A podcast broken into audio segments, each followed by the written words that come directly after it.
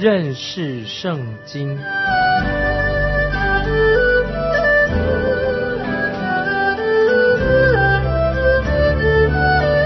认识上帝的话，把上帝的话带到全世界。本节目是由认识圣经机构和环球广播电台联合制作，欢迎收听。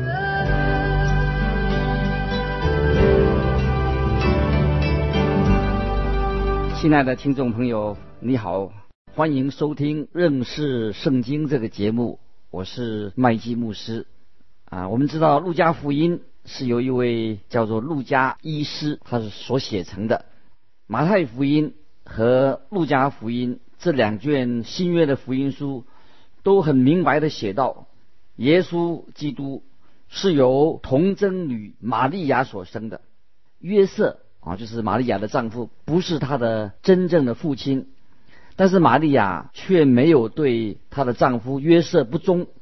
耶稣绝对不是私生子。在旧约圣经里面。耶利米书三十一章二十二节有这样的话说：“耶和华在地上造了一件新事，就是女子护卫男子。”我从来不会对那些口里说他不相信啊童贞女生子的事情，我不会拒绝他们。每个人都有权利选择他要信或者不信，但是我自己有两样的看法：第一。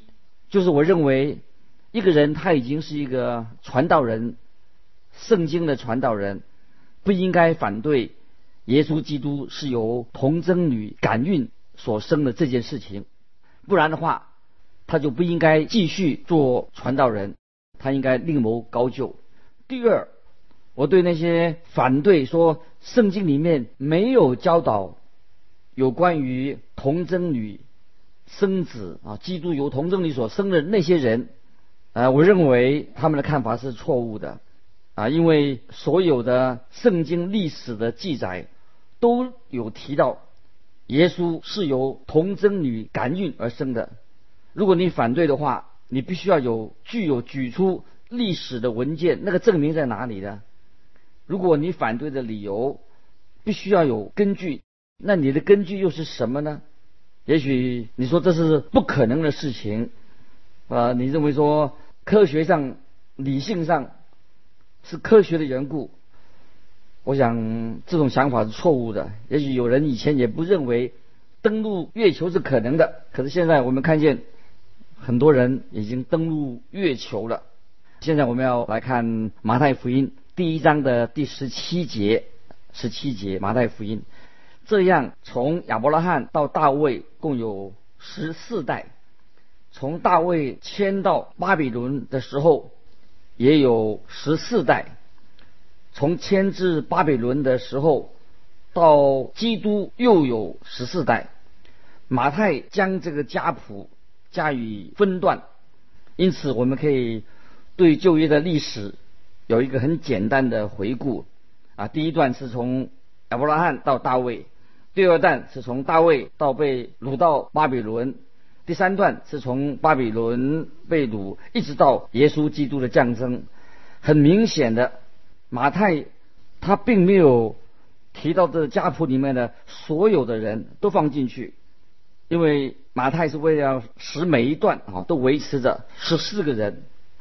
这里问题就是说，马太他为什么要这样做？他只提十四个人。不提别的呢，啊，我们都知道十四啊，十四这个数字是七的两倍。也许这里很明显的，他为要用这样的一个数字啊，让这个家谱的准确性提供了我们一些好的证据。接着啊，我们看在马太他怎么样来做这个解释啊，有关于约瑟不是耶稣的真正的父亲。其实，神已经在旧约圣经里面已经预言到有关于超自然的出生的过程。耶稣的出生是超自然的，在先知耶利米书啊，先知耶利米书三十一章二十二节，有这样的预言啊，对以色列民族做这样预言。耶利米书三十一章二十二节，被盗的民呐，你反来覆去，要到几时呢？耶和华在地上造了一件新事，就是女子护卫男子。亲爱的听众朋友，这耶稣的出生不是一般的自然的生产，主耶稣乃是由童贞女所生，是神做了一件新的事情，是要应验了旧约先知耶利米的预言，这是一个神迹。接着我们看马太福音第一章第十八节。耶稣基督降生的事记在下面。他母亲玛利亚已经许配了约瑟，还没有迎娶玛利亚。耶稣基督降生的事记在下面啊。马太啊，这个使徒就用这句话来告诉我们当时所发生的一件事实：当耶稣的母亲玛利亚已经许配给约瑟，说明了他们已经订婚了，但是还没有住在一起。还没有结婚，只是订婚了。他们还没有任何的啊，我们说为性的关系。这个时候，玛利亚发现自己从神圣灵来怀了孕。接着我们看第十九节，一章十九节，她丈夫约瑟是个异人，不愿意明明的羞辱她，想要暗暗的把她休了。在摩西律法里面，婚前的贞洁。这一点上是非常严格的。经上这样说：如果一个女人犯奸淫罪，那么她就要受到被用石头打死的这种刑法，是一个非常严厉的一个罪行。我们对玛利亚非常的尊崇，这是应该的。基督徒应该让玛利亚得到应有的尊重。玛利亚当然是一个非常敬虔、特别的女子。神拣选她成为主耶稣的肉身母亲，神拣选了最适合的女子。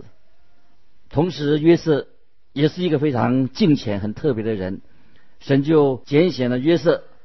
如果一个暴躁的人发现了，如果发现他的妻子或者他玛利亚怀了孕，会马上把玛利亚用石头打死，或者把他带到公众的场合，公开的来羞辱他。可是约瑟他不是那样的一个人，他是一个敬虔、敬畏神的人，他也是一个温柔的人。约瑟深深的爱着玛利亚，虽然他觉得玛利亚可能或者想到耶稣是不是有发生什么事情不忠，但是他不想用任何的不好的手段来伤害他。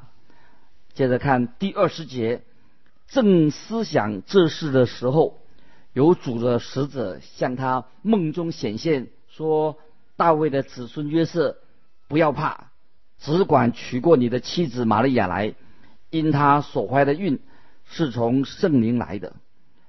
为了防止悲剧的发生，主的使者立刻向约瑟显现，让约瑟知道到底发生了什么事情。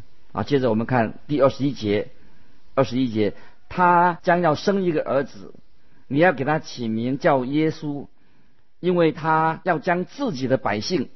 从罪恶里救出来，耶稣这个名字的意思就是救主的意思。救主，主耶稣要将他自己的百姓从罪恶里面拯救出来。二十二节啊，一章二十二节，这一切的事成就是要应验主借先知所说的话，是应验主借先知所说的话。马太这位使徒在这里。他将这本的福音书是写给以色列民族看的。他是马太福音的作者，就是马太，指出所有的事情都是要如此成就，是为了应验神曾经所说过的话。使徒马太正是向以色列以色列人说明，这位就是那个将来要应验旧约预言的救赎主、拯救者，他要来到。圣经对基督的第一次降临的事情，超过有三百多个的预言，而且这些预言都一一的应验了。我不知道在马太福音中啊这一卷书里面出过多少次，但是我知道马太引用的旧约圣经的次数比其他三卷的福音书加在一起还要多，所以马太他引用旧约圣经来印证。关于主耶稣降生的事情，就是要说明主耶稣的降生是应验了旧约所有跟他有关系的预言。举个例子来说，以赛亚书第七章十四节有这样的预言：七章十四节，以赛亚书，因此主自己要给你们一个兆头，必有童女怀孕生子，人要称他的名为以马内利。以马内利翻译出来就是神与我们同在，神与我们同在。马太福音一章啊二十三节。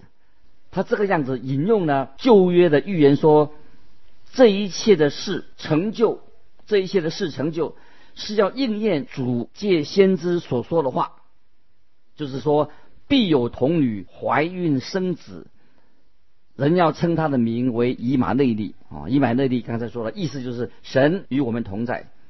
有些那个圣经的翻译本，他把这个童女，把这个童女这个两个字改成年轻的女子。可是我认为这是我不能够同意的，也不必要的。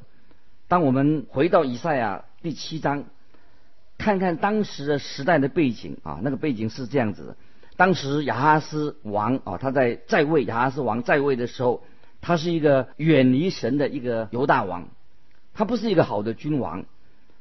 但是神差派先知以赛亚带给他一个重要的信息，可是他不想听，于是。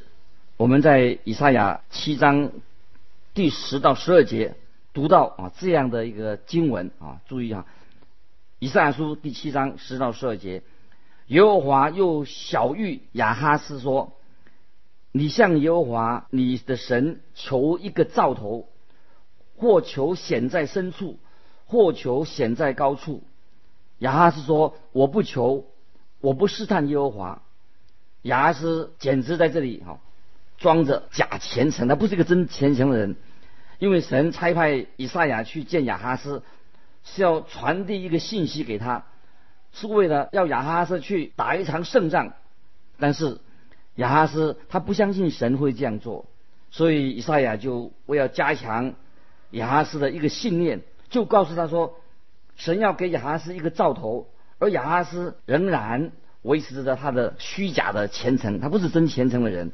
他说：“我不求，我不试探神。”而以赛亚对他说：“神要给你一个预兆，不管你想不想要不要听，这个预兆不是为了你自己个人，而是为了整个的大卫家。”于是才会有以下的这样的预言啊，这样说：“因此主自己要给你们一个兆头，必有童女怀孕生子。”给他起名叫以马内利啊，刚才说过，以马内利就是神与我们同在的意思。很明显的，这里提到一个啊，就是一个年轻的女子的话，那么如果是一个普通的年轻女子，就不值得被称为哦，给亚哈斯或者说大卫家或任何人的一个预兆、一个预言的啊。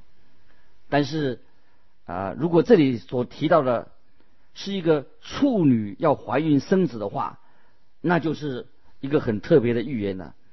旧约圣经里面用这个童女这个字啊，童女就是她是一个处女。举个例子来说，利百加在嫁给以撒之前，她也被称为是一个处女。关于这件事情，我曾经问过一位啊犹太的犹太人的基督徒哈。他同时也是一位啊希伯来文的学者啊，他这样对我说：“他说你可以这样想，假如你去拜访一位朋友，他有三个女儿，其中两位已经结了婚了，那么另外一个女儿还没有未婚啊。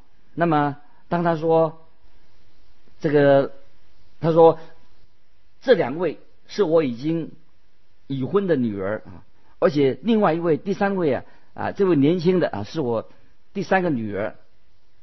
这个时候啊，你不会认为他这样说啊，我这个年轻的未婚的啊，这个女儿啊，她是一个不好的女人，是个妓女啊的意思。如果你觉得他叫他自己的第三个女儿啊，含有许许多多的其他的意思的话，或者说啊，他他这个第三个女儿，她不是一个处女，那么他可能就马上把你赶出去啊。所以我自己也讨厌那些否认耶稣基督是由童生女生的啊，生子童女生子的人啊。当他们有一天必须要来到神的审判台前的时候，恐怕他们就会后悔，想要收回他们曾经说过那些诋毁有关于主耶稣的身份的事情。事实上啊。童女这个两个字的意思就是童女就是处女的意思，在七十译本啊，就是七十译本，也是他要用这种的翻译，在两月的之间啊，两月之间的时期，有七十二个希伯来希伯来学者，他们啊从十二个支派里面选出来的，他们就在埃及亚历山大港。将这个希伯来用希伯来文的旧约圣经，把它翻译成希腊文的旧约圣经，所以他们翻译这个叫做七十译本，七十人译本啊。所以他们写到翻译以赛亚书中这个预兆的时候啊，这个字的时候啊，这些同样啊，这七十二位学者同样的，就是把这个预兆翻译成为什么？成为。处女啊，是处女、童女的意思，因此他们将这个字啊翻译成啊希腊文的童女。马太啊，就是同样的用这个字啊，在马太福音也称为童女啊。这个童女不是指年轻的女子，就是讲处女的意思。哎，现在我们要来看啊啊这个奇妙的啊圣经的记载说。必有童女怀孕生子，人要称他的名为以马内利啊。以马内利已经说过，那以马内利翻出来就是神与我们同在。你能告诉我，主耶稣是在什么时候被称为以马内利的呢？哦，圣经啊，并没有告诉我们在什么时候他被称为耶稣，因为耶稣是他的名字。耶稣这个名字，就是要，就是说是说到神啊，要将他的百姓、他的子民从罪恶里面拯救出来啊。另外啊，基督也是耶稣的另外一个名称，耶稣是他的名字。这里所提到的是，他要被称为以马内利。那以马内利的意思。就是神与我们同在的意思。亲爱的听众朋友，在圣经里面有许多啊记载了许多非常奇妙的事情。在这里我们看到以马内利的意思啊，以马内利什么意思呢？就是说到神啊与我们同在的意思。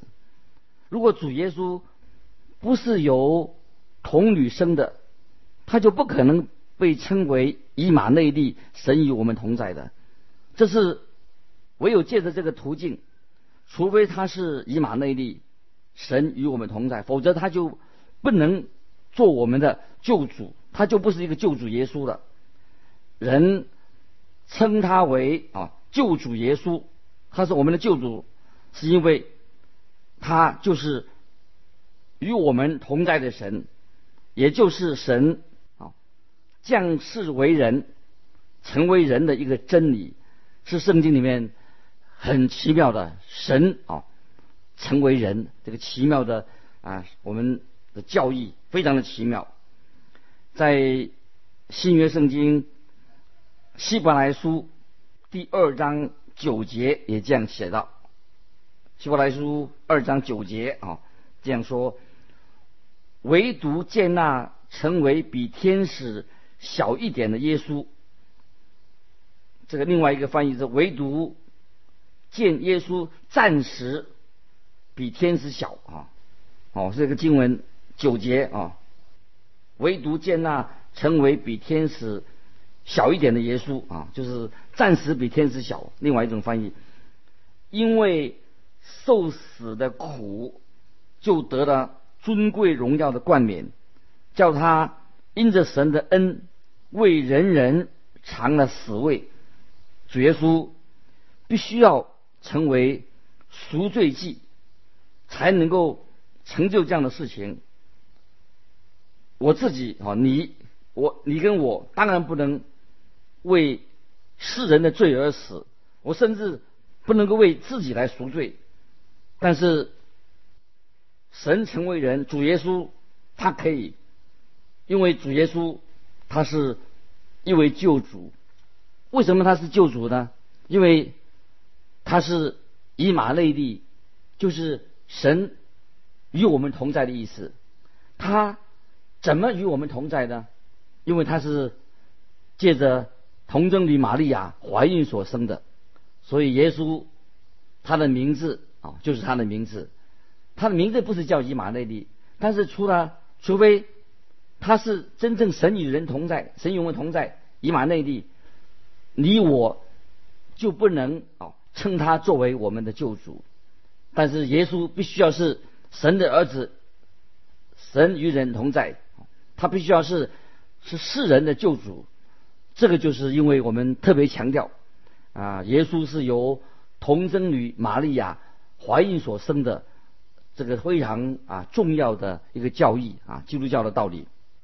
有没有人啊自己自称为一个基督徒啊？他说他我是一个基督徒，确实他说我反对啊，耶稣是由童贞女怀孕所生的。他为什么要这样子做呢？现在啊，请大家注意我以下哦啊所提出来的啊一个看法。你也许哈可能不太熟悉圣经所说的话，但是当你信耶稣基督成为神的儿女之后，你就不能够否认啊主耶稣他是由童贞女怀孕所生的这个事实，因为。这个事实啊是非常的，是我们信仰的一个根基。也许可能你不知道这些讨论这些问题，但是你已经蒙恩得救了。现在你自己已经成为神的儿女了，你就不能够否认啊，耶稣基督神的儿子是由童贞女啊怀孕所生的。这样也许你听起来说哦，我们是不是在啊教导一些教义？是的啊，是一种。啊，圣经里面的重要的真理是非常的重要的。我们需要一位救世主，就是我们的救主，他能把我们从罪恶里面拯救出来。如果他跟你我都是一个人啊，他就是一个人，像你我一样，他就不能够真正的帮助我们啊，做我们的救主。而且他也如果他不是以马内利哦，神与我们同在的话，不是由同着你。怀孕所生的话，那怎么能够做我们的救主呢？但是我们感谢神啊啊，耶稣基督啊，他是由童贞女所生，是童女生子，他是我们的救主。现在我要问说，主耶稣是你的救主吗？感谢神，我们可以啊回应啊，我们这位爱我们的救主，他从天而来啊，透过童贞女玛利亚所生啊，他。最后啊，为我们啊卑微的、痛苦的，因为我们的罪啊，定死在十字架上，成为流血舍命救赎的我们，成就了这救赎的恩典。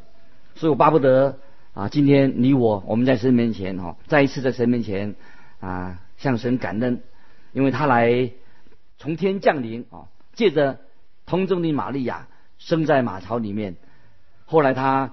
出来传道，最后啊，他定死在十字架上，让我们凡是信靠他的人都有一个啊新的生命。这个童贞女所生的，她的名字就叫做啊耶稣基督，他是以马内利。我们可以在每天的生活上都可以经历到，他不但是我们的救主，特别是神与我们同在，每天与你的工作同在。与你的家庭同在，让我们每日生活起居都有我们的救主与我们同在，因为他名称为哦耶稣，也是以马内利翻译出来就是神与我们同在。感谢神啊！这是我们今天所敬拜的，我们所信靠的，就是一位每天与我们同在的神啊！他是我们的救主，我们赞美他，我们感谢他啊！因为啊时间的关系，我们今天啊就到这里，盼望你继续的啊打开马太福音啊，继续的去默想来研读哈。我们这一季要把马太福音啊整卷书都好好的做一个查考，盼望你的灵性，我的灵性都能够因为研读圣经、认识圣经，灵命能够进进步啊，做一个美好的见证。欢迎你啊来信寄到环球电台认识圣经麦基牧师收啊麦是麦田的麦基是基督基啊再见愿神祝福。